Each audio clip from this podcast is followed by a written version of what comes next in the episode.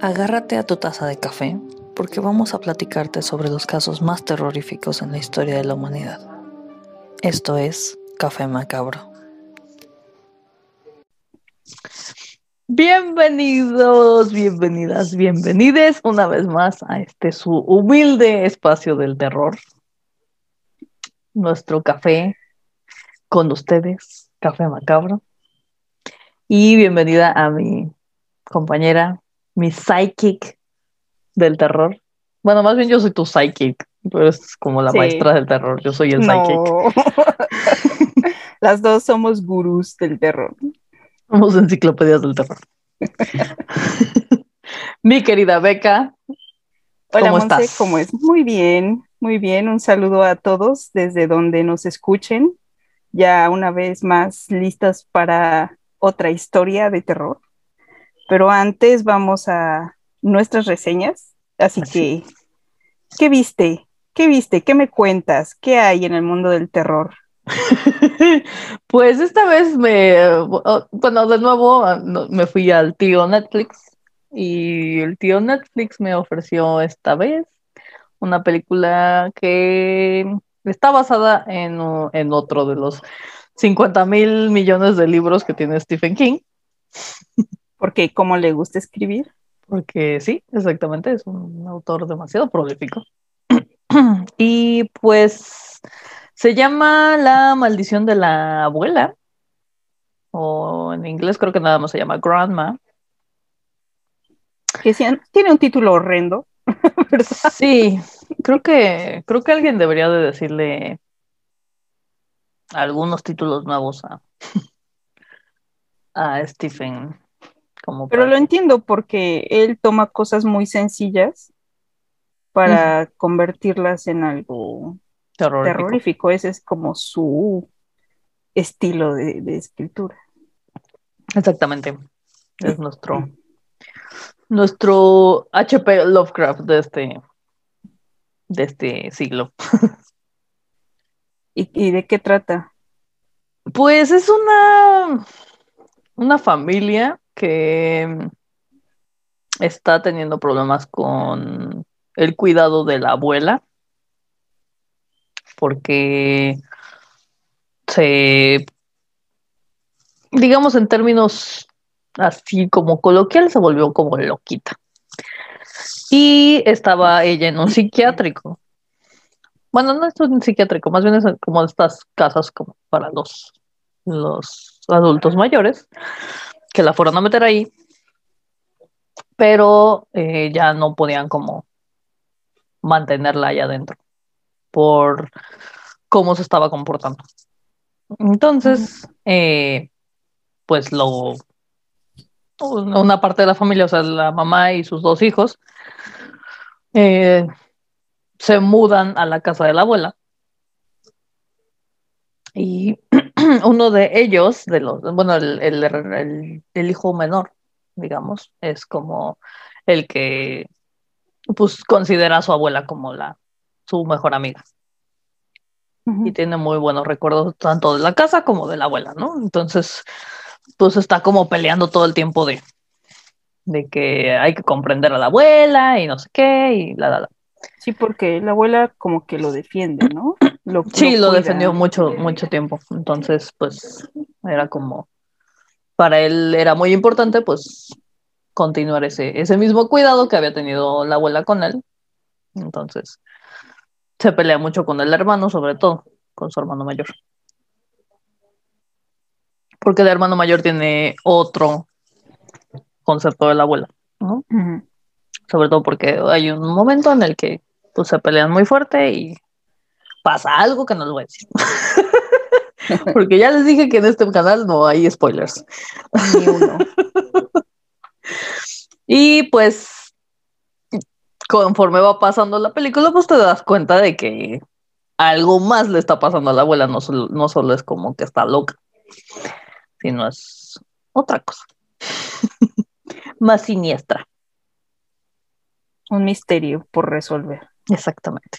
Entonces, pues esa eh, está en Netflix por ahora. No sé si la vayan a quitar después. Ya saben cómo es Netflix. Y Pues esa, no dura mucho, la verdad es que está bastante cortita, dura como una hora dieciocho. Entonces, pues se la pueden aventar bastante rápido. Si les gusta. Es para dominguear, dirías tú. Sí, realmente, porque así como que digas, uy, como da miedo. Pues. No. O sea, sí, de repente tiene sus, sus clásicos jump scares, ¿verdad? Pero. Pero. ¿Cuántas tacitas le das? Híjole, yo creo que le doy unas. Uy, como unas tres y ya así como Tres de cinco. tres de cinco. Y ya como viéndome barco. Bueno, pues ya usted decidirá si la ve o no. Exactamente. ¿Y tú, Beca? ¿Qué viste? Pues yo vi una serie llamada Eli Roth's History of Horror o Historias del Terror de Elijah Roth. Eh, pues Elijah Roth es un actor, productor, director. eh, si no lo, si no saben bien quién es, si no lo ubican muy bien, pues él hizo las películas de, de Hostel o- y actuó en, en Bastardo sin Gloria también. Mm, Y creó una serie de seis capítulos donde muestra pues lo mejor de- del cine del terror, eh, como las películas más representativas. Cada capítulo trata un tema diferente. Por ejemplo, el primero es eh, de casas del infierno. Entonces te presenta todas las películas relacionadas como Amityville o mm, eh, bueno, todo, todo ese tipo de, todo de, de ese tipo de género. Ok. También eh, está como, eh, hay un capítulo dedicado a los monstruos, otro a las brujas, otro a, otro a niños escalofriantes, y el último es eh, sobre nueve pesadillas, que yo creo que es el que más me gustó porque pone películas que no, como que no caben en, en en ningún otro tipo de, de género. O sea, son películas que van más allá, están en, en otro nivel, tienen como un guion más, pues, más propositivo, como, unas, como historias más originales, no son los típicos sustos eh, y como que ayuda, ayuda a que las personas entiendan que el cine de terror es más allá de, de todo esto. Claro. Entonces, ¿Cómo pues, cuáles sí, tenía ahí en esa? por ejemplo, categoría? ahí tenía Oz o Huye, Ah. eh, tenía eh, El hombre de mimbre, Mm. eh, Hereditary, todas estas películas que sí son un poco más extrañas, películas de culto, Ok, ok. eh, son, son las que están en este, en, en- en este capítulo. Ah, ok. Y de hecho, bueno, dime, dime, dime. ¿Dónde la viste? Ah, la pasan por el canal AMC. Mm. Ahí, ahí, este, de hecho ya es la segunda temporada. Tiene, son dos temporadas. Ok. Yo nada más he visto esta porque es la que han presentado en mi sistema de cable. Entonces, Todavía tienes Eh, cable, me cago. en- me- me- sí. Bueno, la veo por la aplicación. Ah, ok, ok. Pero eh, sí está, está muy interesante. Invita a directores y actores a hablar sobre las películas, lo que dan su punto de vista, puntos muy interesantes que a veces no, no tomas muy en cuenta cuando estás viendo las películas. Eh, hablan sobre los factores de, del miedo, lo que realmente da, te da miedo y por qué te atrae esa película. Entonces, sí está, está muy buena. Juegan con tu psique. Está muy buena. De ahí se pueden sacar una muy buena lista de películas. Nice. La verdad, No, yo he visto un montón y de aquí todavía saqué otro poco. Entonces, sí, Órale, sí la pues- recomiendo. Está, Pues está la voy, la a, esta la, la voy a buscar entonces. Sí, sí, sí. Y, y yo intentaré ver la, la primera parte porque sí, sí me gustó mucho esta serie. Internet Está tiene mi todo. recomendación. sí, sí, sí. Sí, sí, sí. Muy bien, muy bien. Perfectísimo. Pues esas son las recomendaciones de esta semana, así que pues si ya las vieron, cool. Si no lo han visto, pues ya tienen otra cosa que pueden añadir a su lista de de cosas que ver, ¿verdad? Sí. Porque la lista, a pesar de que parezca que no, la lista de películas de terror son muy sí, larguísima, larguísima. Digo, no sé si tan largas como las comedias, ¿verdad? Pero No, pero siempre hay algo, algo que ver, algo Exacto. nuevo. exacto, exacto. No siempre de calidad, pero siempre hay algo que ver. Ah, sí, Pero pues el que busca encuentra. A veces. siempre hay películas ahí escondidas con muy buenos temas. Exacto. Y depende también de tu mood, ¿no? Que digas, Sí. eh, pues a lo mejor esta está buena. Puede que no, y termines perdiendo tu tiempo. Pero a veces, También. uno, a veces uno encuentra joyas. Es verdad. Muy bien, pues Pasemos. a nuestros, bueno, a nuestro caso del día de hoy. Sí, nuestro tema del día de hoy. ver cómo va, cómo va el asunto.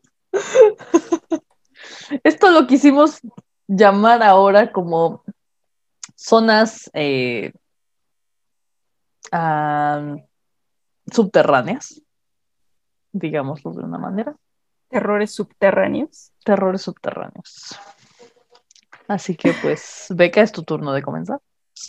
Pues, pues sí, ahora vamos a Europa, em, más concretamente a Escocia y su capital Edimburgo, porque debajo del suelo de esta ciudad histórica, y por cierto muy bella, se esconde de los ojos de los transeúntes dos lugares completamente congelados en el tiempo, lleno de historias de muerte, enfermedad, asesinato y por supuesto lo que nos encanta, fantasmas.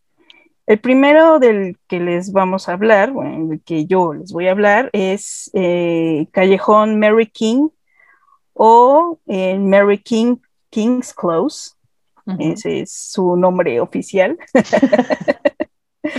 Muy bien. Eh, ¿Y qué es este lugar? Bueno, es un callejón que pertenece a una serie de espacios laberínticos, tétricos y muy poco iluminados, pero no siempre fueron así. En la época de los 1600, eh, esta zona fue utilizada como una zona comercial, era parte del corazón de la ciudad y el segundo callejón más grande de, de Edimburgo. Ok. Eh, pero como un lugar tan vibrante y atareado, lleno de casas de gente pobre y mercantes acomodados, quedó sepultada por 400 años, pues ahorita se los voy a, a contar. Primero hay que conocer un poco del origen de este lugar, por ejemplo, de dónde proviene su nombre, y es que a través de la historia, estas calles recibían su nombre de a partir de la actividad que se realizaba en ellas o la gente famosa que vivía en ellas. Es decir, si tú tenías una taberna, la taberna de Monse, esa, ese nombre es el que, el que ponían en la calle. Ok.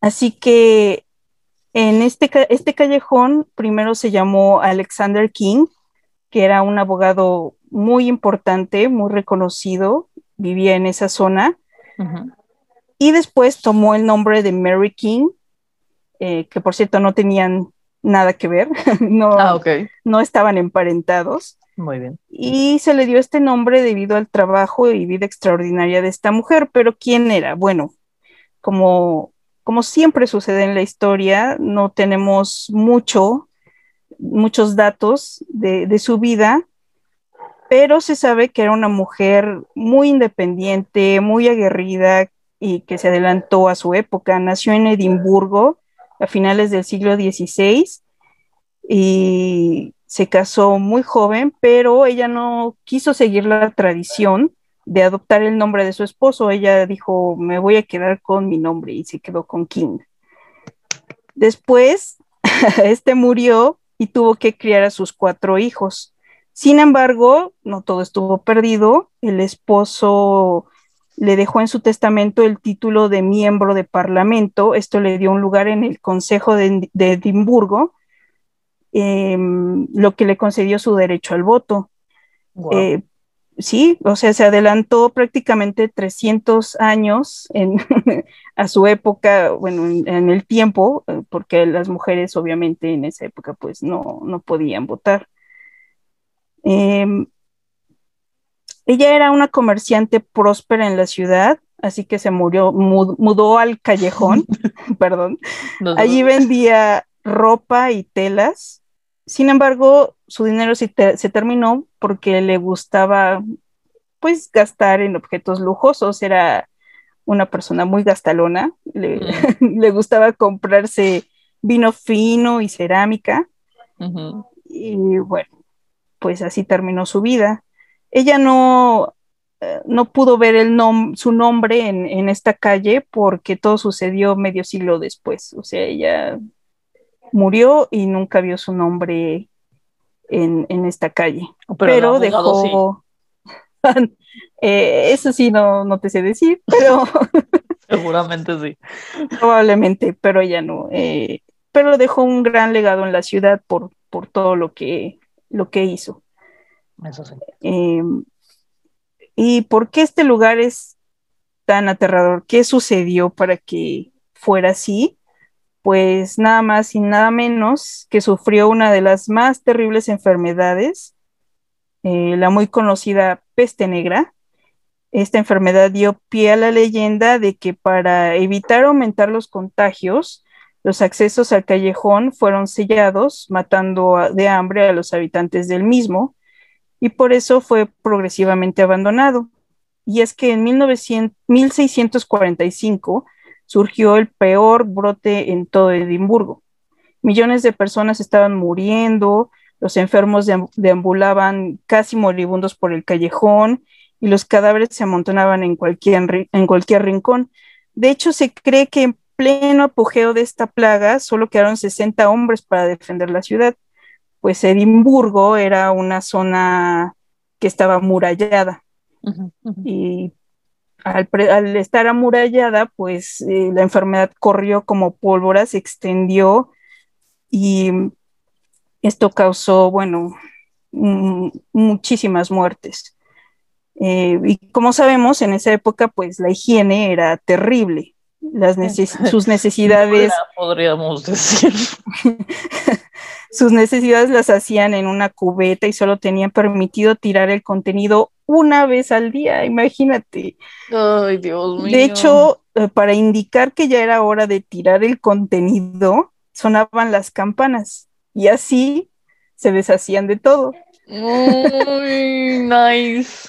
También criaban y sacrificaban animales en, en, los cuartos de la misma vivienda y dejaban correr la sangre en el piso usaban cebo de animal para generar calor y el, olor que éstas despedían pues era fétido. O sea, vivían en las peores condiciones que te puedas imaginar. No, bueno, y siempre yo dije, ay, a mí me hubiera gustado. Ah, yo era de las clásicas que decía, ay, a mí me hubiera gustado vivir en la Edad Media. Y mamá yo mal. Yo pensaba lo mismo siempre, siempre imaginaba cómo habría sido vivir ahí. Ahora, ahora no. ahora me arrepiento mucho de haber dicho eso. Pero, bueno. Sí, continúa, disculpa por mi intervención. Bueno, los que sufrían la peste, pues eran encerrados y debían colocar una sábana blanca en la ventana para ser visitados por un doctor y recibir alimento como pan, cerveza y vino. O sea, sí los trataban muy bien. O sea, esto elimina el, mito de que el callejón fue tapiado para que las ah, personas no salieran. Y bueno, el doctor encargado en esa época era George Ray. Él atendía a sus pacientes vestidos con el típico atuendo bastante aterrador eh, es decir, un manto largo y una especie de máscara en forma de pico llena de especies y pétalos de rosa. Esto era para protegerse de las criaturas invisibles llamadas miasmas que se esparcían en el aire por los malos olores. O sea, ellos creían que todo se esparcía por el aire, pero obviamente pues era la picadura de la pulga la que era eh, la que transmitía la enfermedad y su traje pues al ser largo les cubría la piel y así ya no se contagiaban. De hecho, este doctor tuvo mucho éxito, sobrevivió al brote y trató a muchas personas, pero tristemente no le pagaron por su trabajo y se cree que murió sin recibir absolutamente nada. Ay, pobre hombre. Eh, creo que pasa lo mismo en esta y en otras épocas, así que sí, es, es muy triste. Bueno, la verdadera razón por la que quedó enterrada eh, esta, bueno, que quedó enterrada este, este callejón fue debido que hace 400 años decidieron modernizar y transformar la ciudad, construyendo sobre estos callejones la Plaza Royal Exchange, que es un centro mercantil de la famosa calle Royal Mile, donde hay, en esta época hay tiendas de souvenirs, o sea, ya es totalmente moderno. Y Pero el callejón, lo, que, está muy interesante es que sigue siendo un lugar de comercio. ¿No? Sí, claro, sí, sí, sí. eso, es lo único que, que, sigue siendo fiel al momento en el que nació. Sí, aún sigue siendo el corazón de Edimburgo. Eh, y el callejón, bueno, quedó congelado en el tiempo, está muy bien conservado. No se rellenaron los espacios porque era muy costoso, entonces simplemente se, se clausuró su acceso y dejó de estar habitado. Y así el callejón pues guardó sus leyendas de fantasmas. Y fue hasta el 2003 que lo volvieron a abrir para los turistas, eh, los cuales deben adentrarse al mundo subterráneo de Escocia para conocerlo. Eh, dentro lo que, lo que van a encontrar son eh, seis casas del siglo XVI. Ah, hay varios escenarios con guías disfrazados o sea, los guías te van contando la historia de, todo el callejón y te van paseando por estos eh, escenarios que contienen una especie de maniquís disfrazados de la época, eh, lo cual lo hace ver todavía pues más, feo, o sea, pueden encontrar al doctor de la peste atendiendo a una mujer llorando con su bebé, todo, todas estas figuras están ahí y le da otra atmósfera terrorífica. Y um, sí.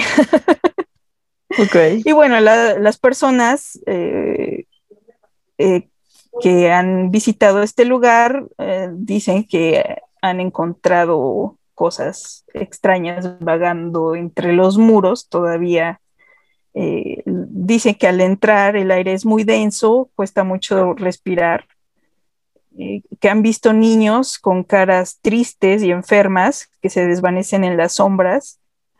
Ah, unas personas eh, presenciaron una cabeza barbuda aparecerse de la nada.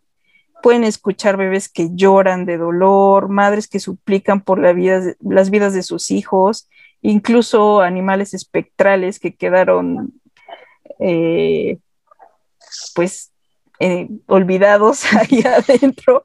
Eh, y uno de los espíritus más interesantes que, más se aparecen por ahí es el espíritu de Annie, que es una niña huérfana, perdió a su madre, perdió a, su muñeca y la descubrió una medium japonesa llamada Aiko Hibo, que estaba de visita en el callejón y sintió su presencia. Y debido a esto, la mujer decidió dejar una muñeca sobre el arcón para que acompañase a la, pequeña. Y ahora los turistas continúan con esta tradición, llevan juguetes y, y los dejan ahí. Y de hecho, estos juguetes en ciertas ocasiones son retirados y donados a una asociación benéfica. O sea, hacen cosas buenas también con, todo eso. Y otra de las figuras que se aparece por ahí, pues es el doctor que atendió durante la peste, el doctor Rey. Eh, es otro personaje muy famoso y se le ve con su vestido típico de la peste. Ay, qué miedo. No, ese sí se me aparece, sí me da algo. Ah, es un, es un lugar realmente fantástico, se ve Ajá. increíble porque está muy bien conservado. Sí, sí, sí. Eh, en Halloween pues hacen también visitas y cuentan No, sí, ese es historias. el último día en el que me iría a meter a ese lugar. O sea, Es, es muy fascinante, la verdad. es que Pero- imagínate cuánta gente sufrió y murió ahí. O sea, la actividad debe ser impresionante. Sí, sí, sí. Sí, es por eso que todavía pueden ver cosas. Claro, sí, pues Pero cuántas almas no se murieron ahí. sí, es, es terrible, es terrible. Y luego de una enfermedad Pero hay otro lugar. Sí. Pero hay otro lugar también eh, debajo de las calles de Edimburgo, de la cual tú nos vas a hablar. O sea, no nada más está Mary King's Close, también No. tenemos. Tenemos a el, en específico, bueno, son, yo les voy a hablar de las llamadas bóvedas de Edimburgo. Que estas son, pues prácticamente fue un, digamos que es un, es un puente, ¿no? Sí, que con- construyeron en esa época, en el, en el siglo XVIII. Digamos, eh, se llama el Puente Sur de Edimburgo, o el South Bridge. Eh, esta fue una hazaña monumental, aunque defectuosa, muy defectuosa. sí, de la ingeniería y diseño del siglo XVIII. La ciudad en sí se extiende a lo largo de siete colonias principales, o sea, Edimburgo. En la actualidad, solo dos de estos puntos altos son visibles en el centro de la ciudad, que son Castle Hill, en la cima del castillo de Edimburgo, y Carlton Hill, eh, a los que los lugareños se refieren con cariño como la desgracia de Edimburgo. Eh, las- ya empezamos mal. Sí, con eso ya dices, bueno, ok. Pero lo bueno es que lo hacen con cariño. Sí, sí, sí. Las colonias originales de esta antigua ciudad fortificada, ahora enmascaradas eh, por cinco puentes que atraviesan los valles resultantes e integran a la perfección sus contornos ondulados en el paisaje. O sea, digamos que todas estas colonias están conectadas por, este, es por estos puentes que, que se construyeron. Y pues uno de los más fascinantes de, de ellos es el, y el segundo, que se construyó después del puente, del puente norte, pues fue el puente sur. Eh, que este fue una carretera moderna, muy moderna para su época, construida para unir la calle principal del casco antiguo de los edificios de la universidad en el lado sur de la ciudad. Sí, o sea, la ciudad se estaba expandiendo y Exactamente. necesitaban con qué Conectar. Ajá, eh, entonces decidieron hacer este puente. Así es, exactamente. Em, pues diga- digamos que tres cierres que se llaman Maryland's Wind, Plebes Wind y Nidris Wind, espero que los esté pronunciando de la manera correcta. si no, discúlpenme, eh, edimburgueses. Fueron demolidos en el área de Cowgate. Que Cowgate, si mal no recuerdo, es un como desfiladero. Ujú. eh, para dar paso a este gran plan, o sea, al Southbridge. ¿no? Estos cierres. Sí, o sea, eran, eran unos callejones. ¿no? Ajá. Es- estos lugares que acabas de mencionar e-, eran unos callejones, los derrumbaron y creo que usaron algo de, de los callejones para construir el puente sobre ellos. Exacto. Dice, estos cierres dominaban un área considerada como uno de los barrios más pobres y deteriorados de Edimburgo. El trabajo de construcción comenzó en 1785. El puente constaba de 19 arcos de piedra que abarcaban un poco más de 100 pies de largo. Su punto más alto se encontraba a 31 pies sobre el suelo y tenía cimientos que penetraban en el lecho de roca de Edimburgo hasta 22 pies. O sea, era un gigante. Sí, una, era una gran, gran construcción. Exactamente. Eh, pero, pues digamos que, sin embargo, la población de Edimburgo siempre ha sido supersticiosa. Muy supersticiosa. Eh, desde, yo creo que desde siempre. Pero el temor venía más bien de, eh, de los ciudadanos a lo sobrenatural. Se vio exacerbado por la desconfianza inherente hacia los invasores ingleses. Justo por eso, como tú dijiste, empezaron a construir esta muralla ¿no? alrededor de la ciudad. Eh, que bueno, pues esta, esta creencia de que los iban a invadir estaba tan arraigada desde hace mucho tiempo que resultó en la construcción del, del muro Floden, Floden, I don't know, que digamos que esta barrera artificial alrededor de las afueras de la ciudad obligó a los residentes a vivir virtualmente unos encima de otros. O sea, en que construían hacían una construcción sobre otra, sobre, o sea, piso tras piso tras piso tras piso. Exactamente. Y que bueno, que en algunos casos había casas de 14 pisos de altura. Mm.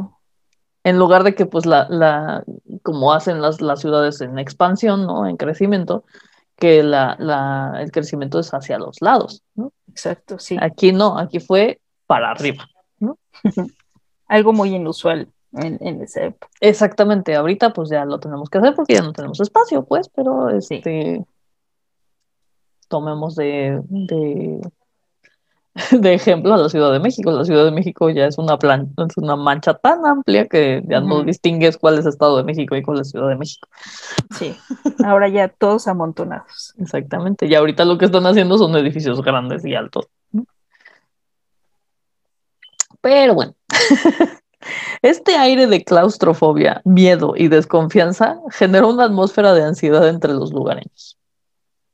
Cuando finalmente se completó el South Bridge en 1788, se consideró un honor apropiado para el residente más grande del puente, la bien conocida y respetada esposa de un juez. Ella sería la primera en cruzar el puente. Desafortunadamente. siempre, elegían a alguien para cruzarlo, ¿no? Era como una tradición de ellos. Decían, tú vas a cruzarlo, es un gran honor. y elegían a alguien. Y en este caso fue la mujer más viejita. más viejita y pues respetada porque era la esposa de un juez, ¿no? Exactamente. Pero desafortunadamente varios días antes de la inauguración, la dama en cuestión falleció. Sí. Pero pues promesas se habían hecho y los padres de la ciudad se sintieron obligados a cumplir con, este, con esta promesa. Entonces, eh, pues a final de cuentas sí atravesó el cuerpo. Sí. El, cuerpo, el, puente, pero lo cruzó en su ataúd. Lo cual, pues, si de por sí eran bastante eh, supersticiosos. es que todo estaba mal con ese puente, estaba mal construido, la persona que lo debía cruzar primero se murió. Sí, o sea, como que eh, las, las, cosas no iban bien, ¿no? O sea, como que... Y esto provocó que los lugareños dijeran, no, o sea, el puente ya está completamente maldito. Y pues... Yo me voy por el camino más largo. Exactamente. No voy a cruzar eso. Justo eso es lo que hicieron. Nadie, nadie, nadie, nadie cruzaba el puente. Entonces preferían tomar el, lado más, la ruta más incómoda, digamos, que era pues la más larga. Justo para no pasar por ahí. Así es. Y pues, eh, digamos que lo que pasó es que ya tiempo después todos estos lugares como para abajo del puente se empezaron a hacer como bodegas, como lugares donde podían guardar pues comida, ¿no? Pero pues ya la gente era muy, muy pobre y se empezó, esta, esta parte se empezó como a vender muy cara y entonces ya la gente no podía pagarlo.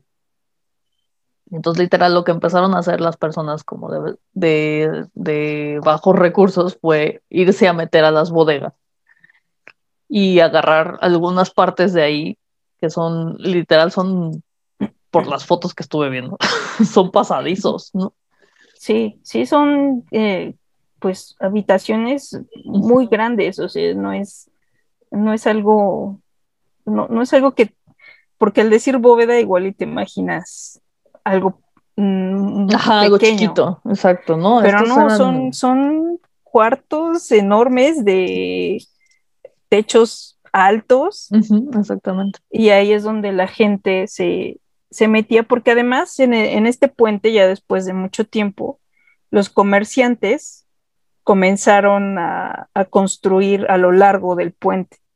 Comenzaron a hacer sus tiendas a lo largo del puente Sí, yo creo que es justo como para atraer a la gente para que pues, por lo menos sí. usaran el puente. Entonces comenzaron a construir ahí, pero no nada más a lo largo del puente, sino que a los lados del puente también comenzaron a construir sus casas. Sí.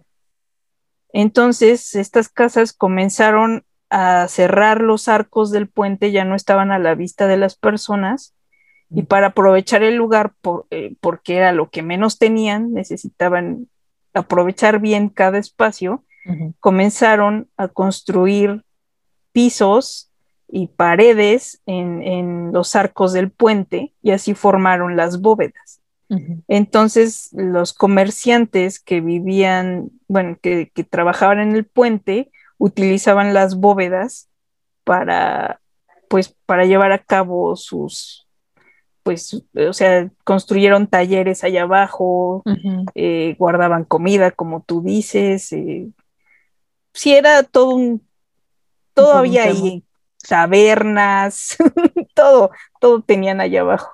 Sí, y lo, y lo malo es que pues empezaron a haber como muchos problemas porque la, pues la comida se empezaba a echar a perder, ¿no?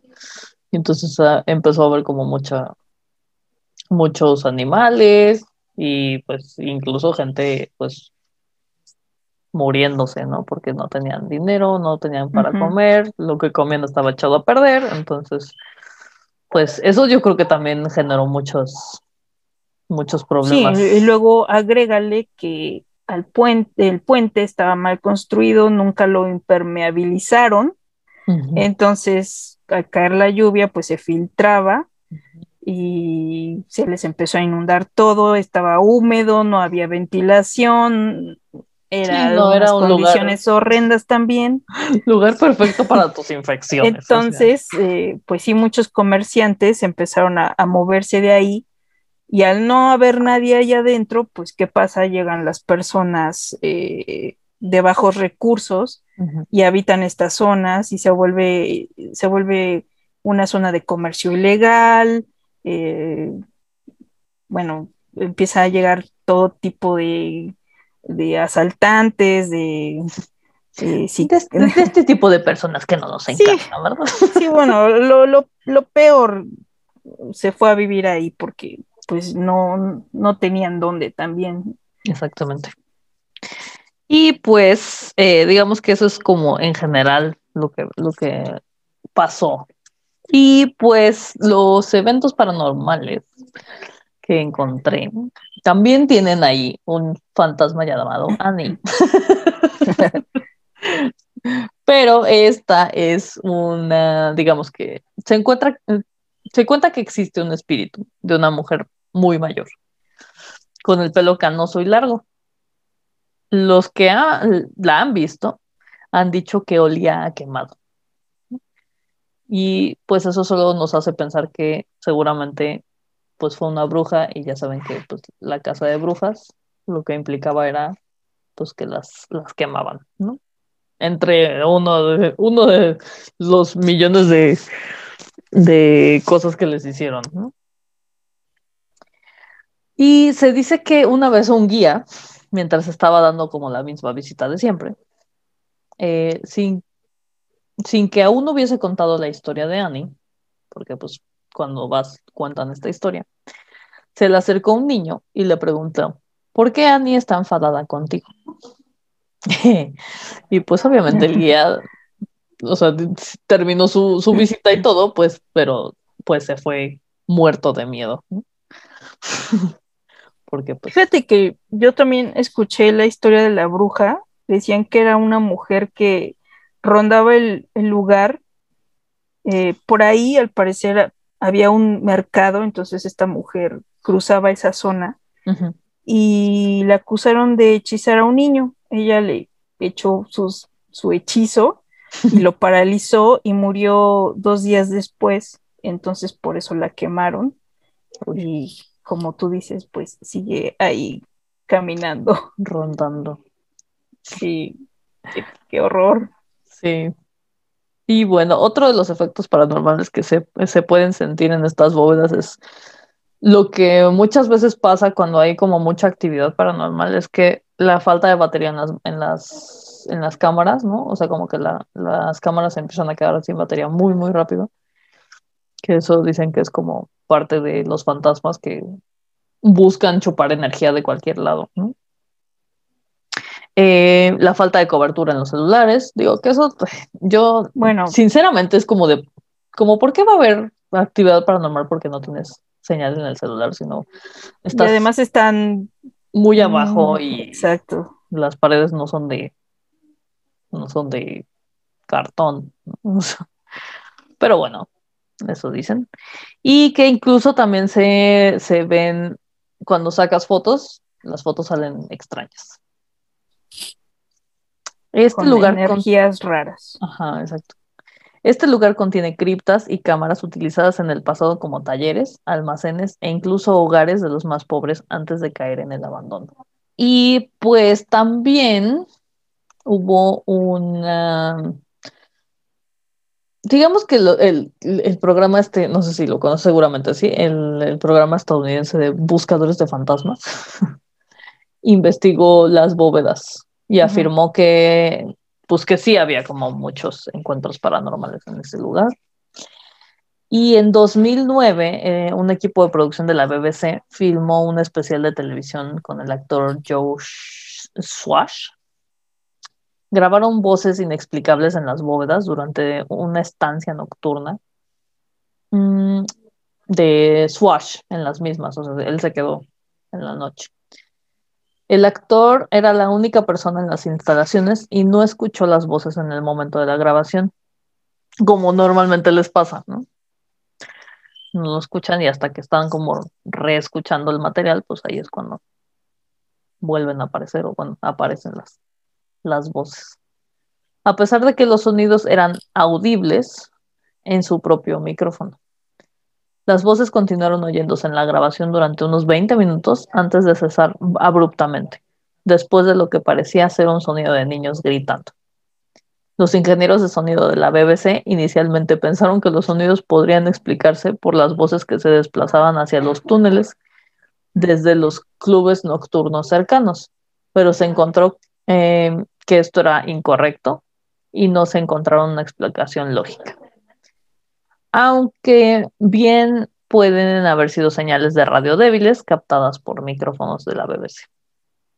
Las, grabaciones fueron transmitidas como parte del programa Joe Swash Believes in Ghosts en BBC 3 en enero del 2010. Y a partir del 2015 la mayoría de toda el área ahora está cerrada al público y el acceso está estrictamente controlado pero o sea, todavía pueden pasar. Sí, pero sí está como controlado porque justo encontré una página donde puedes ver los distintos tipos de tours que hay. y eh, digamos que hay un tour guiado que digamos dice que es Edimburgo Tour por las criptas embrujadas y el cementerio que dura una hora y media de, de tour porque pues el, espacio es inmenso. Y según dice que cuesta 530, 53 centavos mexicanos por persona. Ok. por si quieren. Y tienen muchísimos, o sea, tienen eh, nada más de las criptas subterráneas, que es de una hora, catacumbas subterráneas fantasmales, en 75 minutos. Sí, ves que Edimburgo tiene las historias. Sí, tiene muchísimos este, tours. La verdad es que si lo quieren, si en algún momento van a viajar para allá, pues este es un tour que yo creo que tienen que tomar. Tanto este como el de Mary Kings.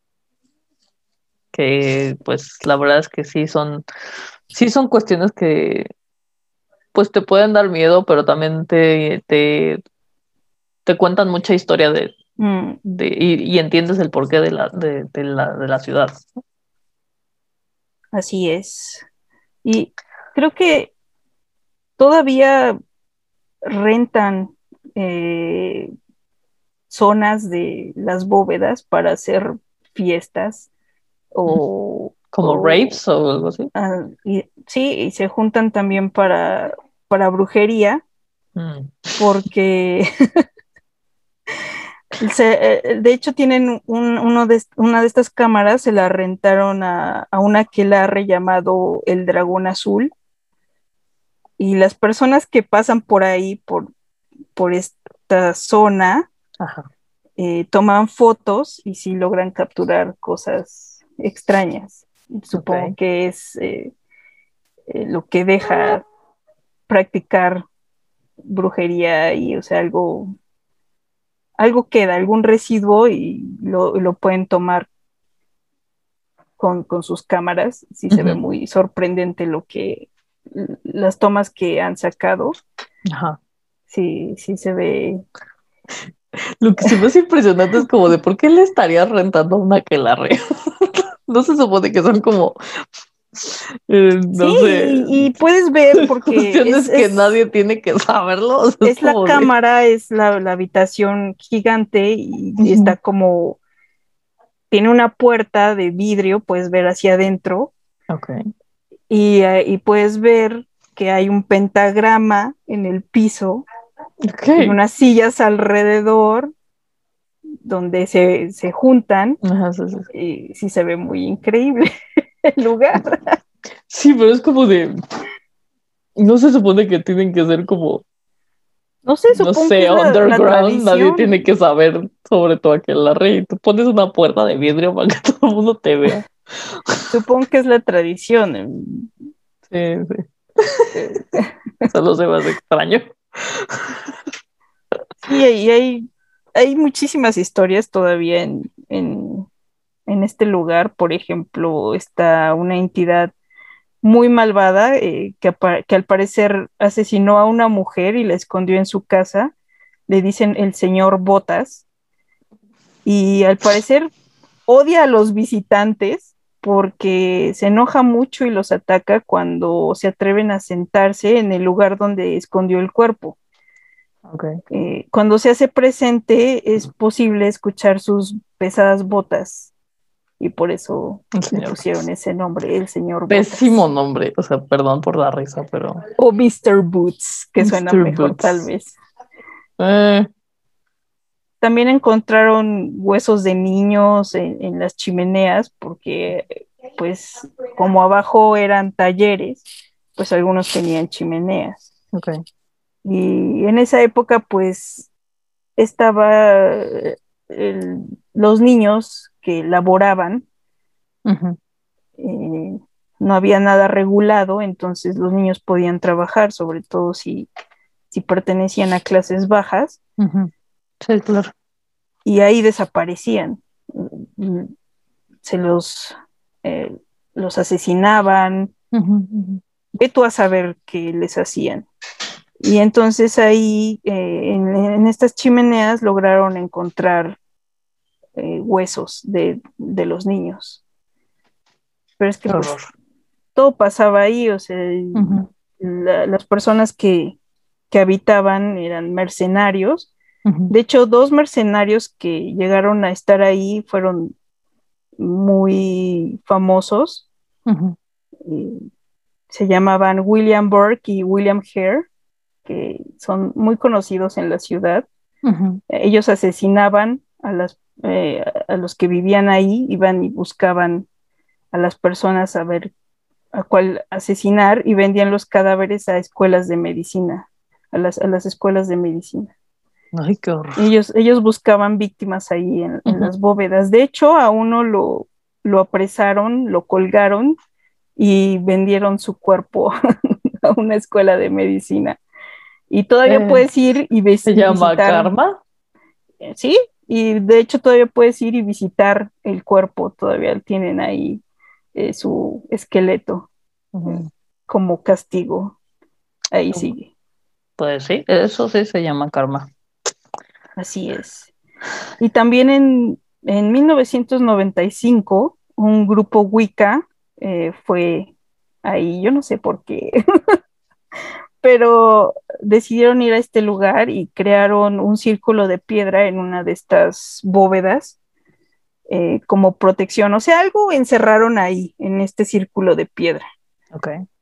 Y un sacerdote estaba de visita y le dijo al guía que un demonio estaba, una entidad demoníaca estaba ahí adentro y quería que rompieran el círculo.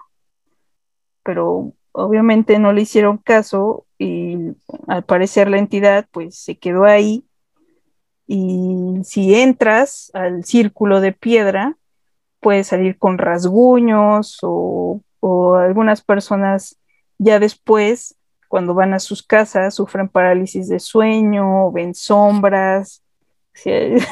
No, pues no te metas al círculo. No, mejor, eh, lo, mejor es eh, evitarlo.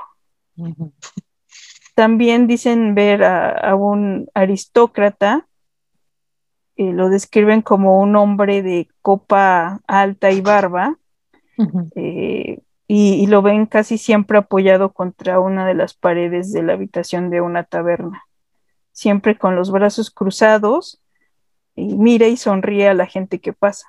Dicen que es alguien siniestro. Ah, yo pensé que los visitantes. muy amable. No, no, es, es algo, es alguien siniestro. Lo, lo, lo describen como una presencia malvada. Oh. Pero también hay uno, hay uno bueno, que es el espíritu de un zapatero que mm. eh, trabajaba ahí en las bóvedas a finales del siglo XVIII, un hombre bajito que usa delantal eh, y le sonríe a la gente y al parecer es una persona, un, espíritu positivo. Ah, bueno, uno de uno de miles. Sí, y, también es que hay sin fin, o sea, el, espíritu de un niño que también deambula por ahí, pues, como te dije, trabajaban ahí adentro. Y lo que tiene este niño es que le gusta tomar las manos de los visitantes, o sea, los visitantes bajan y de repente sienten que algo les toma de la mano y pues es este pequeño oh. que murió ahí y esos son algunos de los espíritus y cosas terribles que pasan ahí abajo. En esas bóvedas. Sí. Pues la verdad es que se ve que Edimburgo es una de esas ciudades viejas que puedes tener mucha actividad, ¿no? Sí, sí, vas a buscar algo paranormal, definitivamente. Edimburgo es tu ciudad esa es la zona donde deben de ir. Exacto, debemos. Así es, sí, yo, yo sí me muero por visitar ese lugar. Digo, no sé qué tanto aguantaría, pero... Nos, vamos a ir agarrando de, los brazos muriendo de miedo, tú y yo, pero... Probablemente. Sí, así es. Espero que no, no te afecte estar bajo tierra, porque claustrofóbica. Porque sí, yo creo que sí, sí, este, no sé. O sea, sí soy claustrofóbica, pero también sería así como de estoy hasta acá, o sea, vine hasta acá y que no me meta. Pues sí. Sí. Sería como medio tonto. Oh, es verdad. Intentaría, ¿sabes qué? necesitaría llevar mis audífonos. O sea, bueno, un audífono con música O sea, la música te, Sí, la música es, te calmaría. Y, es algo y que me calma. Ah, bueno. Por eso siempre que voy en el metro y esas cosas, voy con mis audífonos, porque si no, me puedo volver loca. Ah, bueno, entonces ya sabemos cómo lograr convencerte Sí, para que entres. si quieren meterme a algún lado tétrico, llévenme música. Así es. Pues este fue nuestro tema del día de hoy. Y nuestro tema de cuestiones, eh, bueno, cosas paranormales bajo tierra. Que también hay otros lugares como Mm. las catacumbas de Francia y todo esto, ¿no? Pero, Pero ahora elegimos. demasiado, demasiada información que no podríamos cubrir.